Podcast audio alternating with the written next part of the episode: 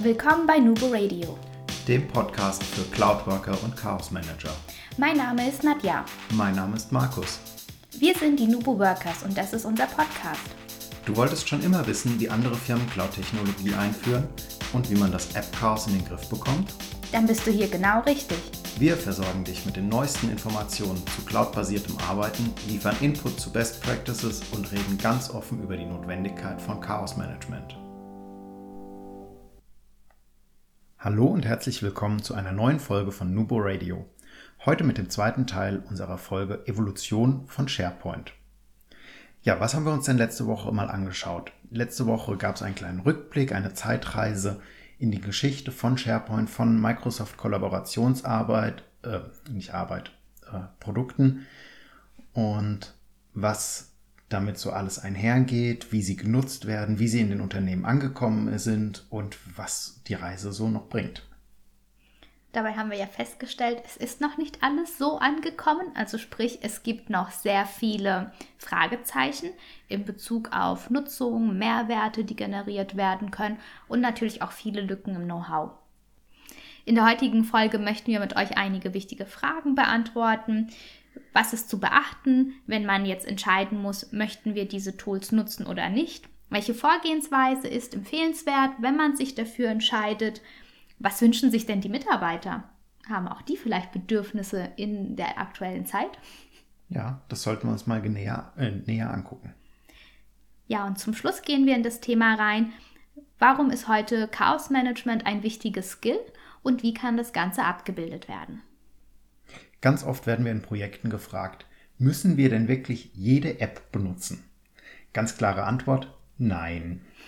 Also die Apps sind ja nur ein Vorschlag von Microsoft, wie man einen Arbeitsalltag gestalten kann.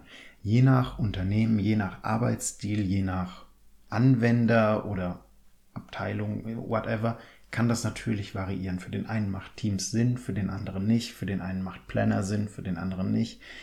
Wo ich sagen würde, was immer genutzt wird oder immer geht, ist Outlook und ganz klar die normalen Office-Produkte. Ja äh, gefolgt von SharePoint. Das haben wir ja auch schon in unserer Gartner-Studie letzte Woche gelernt. Und wichtig, OneDrive. Auch im Kommen, ganz klar. Und OneNote natürlich. Mhm. Wobei OneNote fällt für viele natürlich immer in die Office-Produktpalette mit rein. Ja, definitiv. Das Schöne ist, man kann, wenn man sich unschlüssig ist oder sich definitiv gegen die Nutzung der ganz neuen Tools entscheidet, dann kann man die auch, diese auch deaktivieren. Ganz wichtig ist aber, dass man sich dann auch dessen bewusst ist, wenn ich das deaktiviere, dann gilt das immer für den gesamten Tenant, also für die gesamte Office 365 Umgebung. Man kann es auch selektiv steuern. Einige der Apps kann man selektiv steuern, das stimmt. Aber man sollte auf jeden Fall, bevor man sich dagegen entscheidet, etwas zu deaktivieren, zunächst einmal nochmal mit der Lupe dra dran gehen und auch natürlich gucken, okay, habe ich denn alle Informationen, um diese Entscheidung treffen zu können? Wir stellen ganz oft fest, dass das Know-how dazu in der Regel fehlt. Das heißt, die Teams haben sich vielleicht noch nicht selbst mit, dem Themen äh, mit den Themen befasst wir nutzen zum Beispiel eintägige Workshops, um den IT-Teams oder auch den interessierten Abteilungen, Key-Usern, wir haben ja auch Kunden, in der wir ganz eng mit der Organisationsentwicklung zusammenarbeiten und dort auch gezielt gewünscht ist, ähm, dass wir vermitteln, wie ist das Konzept. Also sprich nicht einfach nur zeigen, wie erfolgt die Administration im Tenant, sondern auch, wie hängen die ganzen Tools zusammen, wie ist das Konzept zu verstehen weil wir ansonsten einfach ein zu hohes Risiko haben, dass die Entscheidungen falsch oder gar nicht getroffen werden. Genau, das ist wohl das mit das Wichtigste. Um die Entscheidung treffen zu können, muss man erstmal sich einen Überblick verschaffen. Das heißt einerseits über den Tool-Dschungel, andererseits aber auch über die eigenen Prozesse. Das heißt, wie arbeiten wir heute? Welcher Prozess muss auf den Prüfstand? Also welchen Prozess möchte ich digitalisieren oder aber mit dem neuen Arbeitsmittel abbilden? Passt der überhaupt da rein? Was müssen wir verändern, damit er eventuell passt, wenn wir das Tool unbedingt nutzen wollen, weil es eben so fancy ist oder weil es uns ermöglicht, auf dem Handy zu arbeiten und eventuell eine Komponente einfacher wird dadurch? Und was ist das Resultat? Was ist der Mehrwert von dem Mitarbeiter? Genau, wenn man sich dann einmal selbst als Ab, äh, als Abteilung, die dafür verantwortlich ist, Gedanken darüber gemacht hat und entschieden hat, okay, wir gehen das Thema an. Also das heißt erstens mal Ärmel hochkrempeln. Aber ganz wichtig, ihr dürft euch auch ein bisschen entspannen. Ihr müsst jetzt nicht erst einmal alle Apps auf einmal beleuchten. Das geht auch gar nicht, weil ähm, diese ganzen Apps, sei es jetzt ein Planner, ein Teams, ein To-Do, ähm, Stream und so weiter, äh, die hängen ja auch so ein Stück weit zusammen und können aber auch geclustert werden. Und zwar in Kommunikation, Kollaboration, Teamarbeit, Informationssteuerung. Das heißt, wenn man das Ganze so betrachtet, kann man sich auch in der weiteren Planung überlegen, welche Bereiche im Unternehmen wären aktuell akut oder wären es wert mal in so eine Evaluierung laufen zu lassen. Also das heißt, wenn ihr jetzt sagt, wir hätten vielleicht Bedarf in der, Kommunika in der Unternehmenskommunikation vielleicht mal ein Stück weit Innovation reinzubringen. Oder ihr stellt fest, in einigen Prozessen wäre es sinnvoll zu gucken, ob die Solutions, die ihr dazu gekauft habt, eventuell auch durch einen der Services in, in Office 365 bedient werden können. Also das heißt ganz klar, also nicht sofort alle Apps angehen, also nicht wieder nur technisch drauf gucken, sondern clustern in Kommunikation Kommunikation, Kollaboration, Projekte, Prozesse und so weiter. Alles andere wäre auch unrealistisch. Also sowohl ihr als Projektteam, sei es jetzt IT oder Organisationsabteilung, werdet schnell frustriert, weil ihr einfach überfordert werdet. Das Ganze gilt aber auch für die Mitarbeiter. Weil die kriegen das ja auch mit, dass da jetzt anscheinend ein Riesen, eine, eventuell eine riesengroße Welle über sie hereinbricht. Das heißt, Mitarbeiter einbinden ist nach wie vor sehr, sehr wichtig. Was halt nicht mehr der Fall ist oder was es früher gab, diesen bekannten Big Bang Rollout, den gibt es ja so jetzt dadurch bedingt nicht mehr. Also schon noch teilweise klar, der ganze Umstellung auf Office 365, dann fängt man jetzt nicht mit einem an, macht dann am nächsten Tag beim zweiten weiter und ist dann irgendwann mal in einem Großkonzern nach zehn Jahren fertig, sondern da ist schon eher ein Big Bang da. Aber ansonsten ist eher Evolution und Revolution so ein bisschen, es fließt halt so langsam ein und es unterfüttert den Arbeitsalltag. Genau. Das heißt, wenn ihr euch mal so einen Stream ausgewählt habt oder ein Arbeitspaket, dann bildet die dazugehörige Arbeitsgruppe. Also das heißt, wenn ihr zum Beispiel plant, äh, Teams etwas genauer zu betrachten, dann bildet dazu eine Arbeitsgruppe, die darf auch gerne bunt gemischt sein. Und was ganz wichtig ist, diese Gruppe sollte auch wirklich über einen längeren Zeitraum mit dem Tool arbeiten, unter Voraussetzung vielleicht, dass auch ein bestimmter Use Case gegeben ist. Ein gutes Zeitfenster ist, sind zum Beispiel zwölf Wochen. In diesen zwölf Wochen trifft man sich immer wieder ein, in einem regelmäßigen Turnus, um das Feedback aus der Arbeitsgruppe zu sammeln, aber auch einen Erfahrungsaustausch zu haben, um relativ früh vielleicht auch einlenken zu können diese Personen aus der Arbeitsgruppe sollten natürlich auch geschult werden, dass sie dann auch wissen, okay, wie funktioniert das Ganze und auch wieder, ganz wichtig, nicht einfach nur auf Technologieebene, sondern auch vom Konzept. Also, dass es keine Verwirrungen gibt, dass man dann vielleicht meinen könnte, ein gesamter SharePoint würde jetzt ersetzt werden oder ähnliches. Und diese ganzen Ergebnisse aus der Pilotgruppe sollten natürlich auch dokumentiert werden. Damit habt ihr auch schon eure Basis, um A im Management argumentieren zu können und natürlich auch eine Entscheidung treffen zu können. Ja, wichtig für die Pilotgruppen, auch die brauchen Leitplanken und Empfehlungen. Das heißt, die müssen auch ein bisschen geführt werden, die müssen an die Hand genommen und unterstützt werden. Was benutzen sie denn jetzt eigentlich wozu? Warum ist es da? Was können sie damit erreichen? Und ja, was ist Ihr Mehrwert davon? Was bringt es Ihnen eigentlich? Und es geht dabei halt auch nicht darum, die jetzt einfach zu gängeln und zu sagen, ja, ihr habt jetzt hier eine neue App, aber ich nehme euch die dann wieder weg oder ihr dürft das und das nicht benutzen, sondern verargumentiert das auch. Warum ist es vielleicht nicht gestattet, dass jeder eine Group oder ein Teams anlegt, sondern zeigt auch auf, hey, das führt zu Chaos, guck mal, überleg mal so und so. Wenn da jetzt jeder ein Team anlegt oder jeder eine Group anlegt, dann haben wir auf einmal 30 oder 40 Stück mit Doppelungen und woher weißt du dann, wo du was ablegen sollst, damit den Leuten einfach auch ver vermittelt wird und verständlich gemacht wird. Das ist zwar äh, reguliert und wir gucken danach, dass das alles so seine Richtigkeit hat, aber es geht nicht darum, sie zu gängeln, sondern es geht darum, sie zu unterstützen.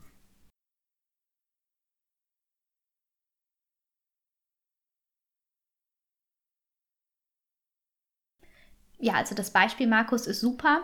Die Pilotgruppen brauchen Leitplanken, um das Ganze auch steuern zu können.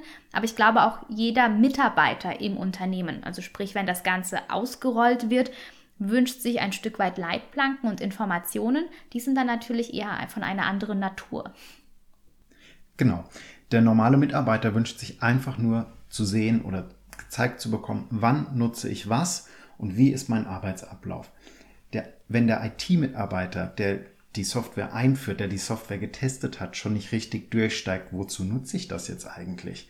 Und wozu äh, gebrauche ich es? Und wann und wie funktioniert das eigentlich, dann muss man sich halt schon fragen, macht es an der Stelle überhaupt Sinn, diese App auf die komplette Firma loszulassen? Oder ist da nicht vielleicht noch Feinschliff und Konzeption nötig, eine Leitplanke aufzuziehen und aufzuzeigen, hey, Outlook benutzt du, um E-Mails zu schreiben, Skype, um schnell mal mit deinem Kollegen zu kommunizieren oder halt eben Teams für Projektarbeit. Genau. Aber was ist, wenn ich zum Beispiel ein neues Event ankündigen möchte? Dann gibt es ja mittlerweile viele dieser Kanäle und da können wir den Mitarbeitern wirklich Hilfestellung geben, indem wir für sie zum Beispiel die Landschaft visualisieren. Wir zwei sind ja so oder so visuell unterwegs, dafür kennen uns auch unsere Kunden. Das kommt auch immer recht gut an. Und wir würden euch heute mit der Folge einfach mal die Idee mitgeben, die App-Landschaft oder eure IT-Landschaft visuell für die Mitarbeiter aufzubereiten. Ich glaube, an sowas denkt man häufig gar nicht. Für, ge für gewöhnlich macht eine IT-Abteilung da irgendwelche Visual-Prozesse ähm, mit Visio oder erstellt Handbücher. Genau. Wir sagen, es geht auch ein bisschen anders. Dazu haben wir unsere Nubo Map. Das ist nur ein Beispiel, also das passt jetzt wahrscheinlich auf die wenigsten von euch, wenn überhaupt auf irgendjemanden. Die könnt ihr euch bei uns auf der Seite dann runterladen entsprechend. Ähm, die zeigt einfach so auf, wann nutze ich welche App. Ganz klein, auch nicht auf alle Apps, sondern es kommt eine E-Mail oder eine Information, die muss verarbeitet werden. Was muss ich denn in Betracht ziehen? Wie muss ich das klassifizieren? Gehört es zu einem Projekt? Ist es eine Mail, die ich verschicke? Ist es eine Datei, die ich mit meinem Kollegen freigeben und teilen will? Und dementsprechend wird halt geroutet und am Ende steht praktisch eine App oder ein Programm. Richtig. Der Vorteil ist, wir müssen nicht viel lesen. Es ist nicht, es ist einfach zu verstehen. Der Mitarbeiter wird geführt. Ja, auch eine ganz tolle Möglichkeit, um neue Mitarbeiter, die am Monatsanfang im Unternehmen ähm, eingeschult oder eingearbeitet werden, diese dann auch mit so einer Visualisierung erst einmal einzuführen in die Welt, in die technologische Welt des Unternehmens. Diese müssen ja dann auch parallel die Prozesse und die Vorgänge im Unternehmen lernen. Und wenn man dann auch noch mal so ein dickes Handbuch irgendwo drucken muss oder verlinkt bekommt, dann glaube ich, ist der Overload äh, perfektioniert. Also sprich, man bekommt gar nicht mehr die Info, möchte aber einfach nur wissen, Mensch, wenn ich die Telefonnummer eines Mitarbeiters suche, wo kann ich denn schnell gucken? Welche App bringt mich dann am schnellsten zu meinem Ergebnis? Und mit so einem Visual, wie wir sie gerne nutzen, hat das Gehirn die Information viel schneller verarbeitet. Das bedeutet in seiner Konsequenz aber auch, wenn sich eure Landschaft verändert, eure App-Landschaft oder eure Technologien, dann müsst ihr natürlich auch diese Visualisierung, was auch immer ihr dafür dann vielleicht verwenden, verwenden werdet, vielleicht im Intranet dann auch eine Übersichtsseite, diese müsst ihr dann aber auch auf dem aktuellsten Stand halten. Das heißt, wir haben da so ein Stück weit eine Verantwortung aus den jeweiligen Bereichen, die das liefern, dass das natürlich immer aktuell ist, weil sonst haben die Mitarbeiter wieder dann ziemlich schnell veraltete Stände und ich glaube, auch die alten Hasen in einem Unternehmen würden sich genauso freuen, weil manchmal vergisst man auch, zu welchem Zweck ein bestimmtes Tool eingeführt worden ist, so vor drei oder sechs Jahren. Dann fangen die Leute auch mittlerweile an, es ganz anders zu nutzen, die Technologie Zweck zu entfremden. Und wenn man dann so sieht, ah, na, okay, gut, eigentlich müsste ich das Dokument ja ganz woanders ablegen, dann kann auch das für die Alten genauso hilfreich sein wie für die neuen Mitarbeiter im Unternehmen. Genau. Und damit das Chaos nicht wächst, sagen auch wir, und eines unserer Lieblings-Buzzwords im Moment ist Chaos-Management. Ja, ein schönes Wort. Na, finde ich auch. Ähm, wir haben festgestellt, das ist ganz, ganz wichtig und elementar mittlerweile. Chaos ist sehr negativ behaftet. Man denkt immer, oh, es ist unstrukturiert, es ist chaotisch, ähm, das muss man aufräumen. Das stimmt so nicht ganz. Also Chaos kann auch was Positives sein, aus dem sehr, sehr tolle Sachen entspringen können und auch wachsen können, einfach weil sie diesen chaotischen Aus Zustand nutzen. Nehmen wir mal als Beispiel diese Kleinigkeit Universum, die aus dem Chaos entstanden ist. Mhm. Ähm, da ist auch was Tolles bei rausgekommen aus diesem chaotischen Zustand. Und äh, genauso kann das bei euch im Projekt oder in der Firma auch sein, dass einfach aus diesem Chaos mit einem kleinen Anstoß in die richtige Richtung was ganz, ganz Großes und Gutes wächst. Vor allem etwas Neues. Wir tun uns schwer mit einer positiven oder neutralen Betrachtung von Chaos, weil wir auch schnell das Gefühl haben, wir verlieren die Kontrolle und das fühlt sich nicht gut an. Dabei müsste sich meine Komfortzone in der aktuellen Situation erweitern. Jetzt hast du von einem kleinen Anstoß gesprochen. Ja, da möchte ich vielleicht so ein, da möchte ich ein wenig ähm, anschließen. Und zwar das Thema mit dem Chaos-Management und dem Anstoß. Das kommt aus der systemischen Beratung. Wir haben in unserer Beraterhistorie gelernt, mit System und Methodik zu arbeiten, was uns auch so ein Stück weit unterscheidet. Das heißt, wir gehen nicht einfach in die Bereiche und sagen, okay, das ist eure aktuelle Situation und wir haben auch ad hoc für euch die Lösung. Und zwar ist es unser Showroom oder unser, unser, unsere App, die wir schon fertig out of the box aus der Schublade ziehen und dann erwarten, dass die Leute das nutzen. Wir glauben eher daran, dass jedes Unternehmen zu dem Status gekommen ist, bedingt durch bestimmte Prozesse, durch die Unternehmenskultur, durch die Personen, die darin wirken. Das heißt, das Ganze ist ein System und diese Systeme gleichen sich auch immer aus. Sie sind auch aus einem Stück weit Chaos, aus einem ursprünglichen ähm, Zustand entstanden. Auch da gab es einen Anstoß, das war dann vielleicht der Firmengründer, der dann einen bestimmten Personenkreis mit sich geschart hat und peu à peu ist das Ganze gewachsen und dann kamen auch die Strukturen. Das Ganze ist jetzt aktuell so ein Stück weit eingefahren, weil die wenigsten sich trauen, diesen ersten Schritt zu gehen, diesen kleinen Anstoß, weil dann schwankt das Ganze wieder, wir kommen so ein Stück weit in ein Ungleichgewicht. Es wird sich aber wieder einpendeln, wenn wir den Mut haben, diesen einen Schritt zu gehen. Und das kann für jeden Bereich, für jede Abteilung etwas ganz unterschiedlich sein und etwas ganz Unterschiedliches sein. Das heißt, ihr müsst euch gemeinsam überlegen, vielleicht nach so einem Strategietag oder nach der Entscheidung zur Einführung einer neuen App, ähm, was ist denn der kleinste Schritt? Müssen wir vielleicht im Management einen Befürworter finden? Müssen wir vielleicht einfach nur eine Schulung einplanen? Müssen wir die Governance prüfen und eventuell anpassen, bevor wir zum Management gehen und einfordern, dass uns diese unterstützen? Es können aber auch ganz andere Dinge sein, dass man zum Beispiel sagt, okay, wir haben das Ganze heute so beschlossen, jetzt gehen wir in die offizielle Testphase mit der nächsten Abteilung. Das heißt, dann ist da der kleinste Schritt, den Beschluss zu haben und herauszufinden, wer, welche Abteilung wäre denn sinnvoll. Und der Rest kommt dann von selbst. Genau. Also wir müssen eigentlich unter dem Strich lernen, mit Chaos umzugehen. Chaos gehört so ein bisschen jetzt dazu, sage ich mal, neumodisch. Auf jeden Fall, ja.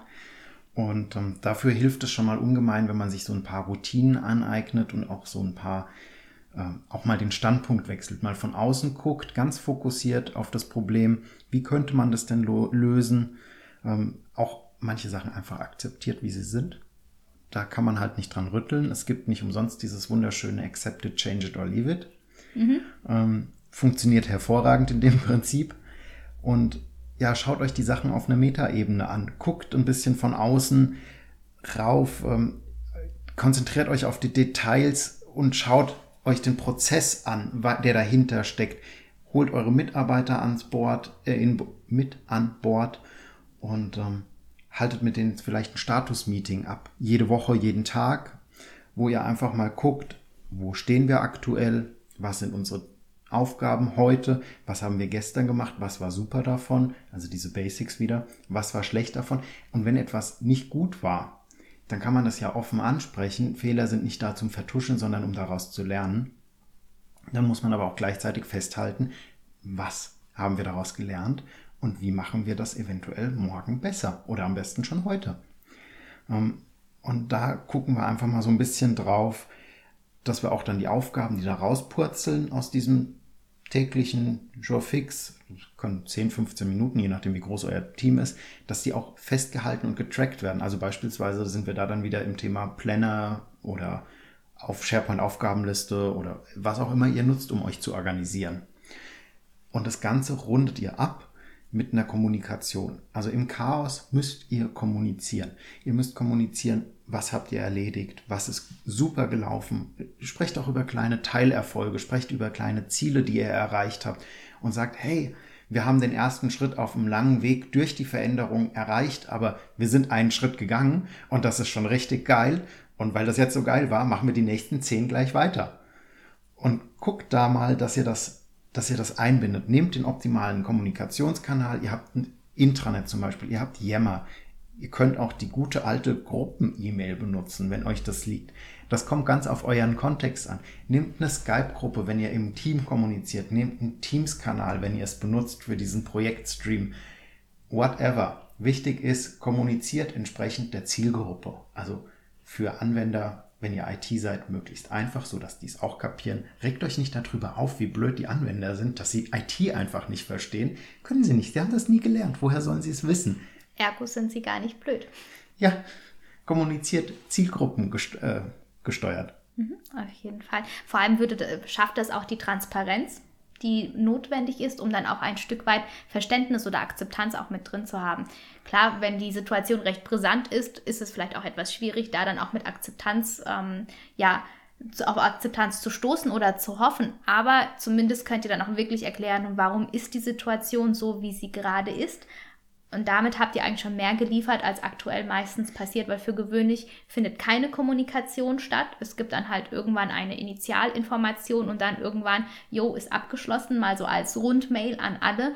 Das, was dazwischen passiert, diese fehlende Kommunikation, die dann eigentlich nicht da ist, sorgt für den negativen Flurfunk und somit für eine Stimmung, die ihr hättet abfangen können. Richtig. Und negative Stimmung will ja keiner. Ja, auf jeden Fall. Wir müssen lernen, damit umzugehen. Wir hoffen, dass wir euch damit heute mit der zweiten Folge zur Evolution von SharePoint ein rundes Bild haben geben können. Also neben der, dem historischen Ablauf, neben der historischen Entwicklung in der ersten Folge haben wir heute versucht, für euch einige wichtige Punkte zusammenzufassen, wie ihr damit umgehen könnt, ähm, Schritte mitgegeben, wie ihr die ganzen Sachen implementieren könnt. Ganz wichtig in kleinen Schritten, weil der erste Schritt ist immer der schwierigste, aber auch der wichtigste. Der Rest, der kommt dann von alleine. Und dann haben wir euch heute auch mal in eines unserer wichtigen Themen mit eingeführt, Chaos Management. Dazu wird es in naher Zukunft auch mehr geben, einfach weil dieses Chaos durch diese schnellen Entwicklungen automatisch entsteht. Das ist nicht schlimm, sondern wir müssen einfach nur lernen, es zu akzeptieren und damit umzugehen. Und damit wird auch ein Stück weit Schärfe oder Präsenz automatisch rausgenommen. Richtig. So, und damit ihr uns auf unserem Weg durch das Chaos begleiten könnt, schreibt uns gerne auf Instagram, auf Facebook, auf info@nuboworkers.com, per WhatsApp, per Postboten von mir aus, was ihr euch in Zukunft von uns für Themen wünscht, was ihr ergänzen würdet, wo ihr sagt, oh, das sollten die sich mal angucken oder habt ihr überhaupt schon mal daran gedacht? Fragt uns gerne auch. Wir freuen uns über jeden, der uns schreibt, der uns kommentiert, der uns bewertet, der uns ratet. Ähm, ja, und dann bleibt eigentlich nicht mehr so viel übrig, außer. Doch, noch die Info, dass das eine Visual-Folge ist. Die hatten wir schon am Anfang. Die hatten wir schon am Anfang. Okay, na dann verabschiede ich euch einfach mal. Und zwar mit unserem schönen Abschlusssatz. Collaboration beginnt im Kopf. Und nicht mit Technik.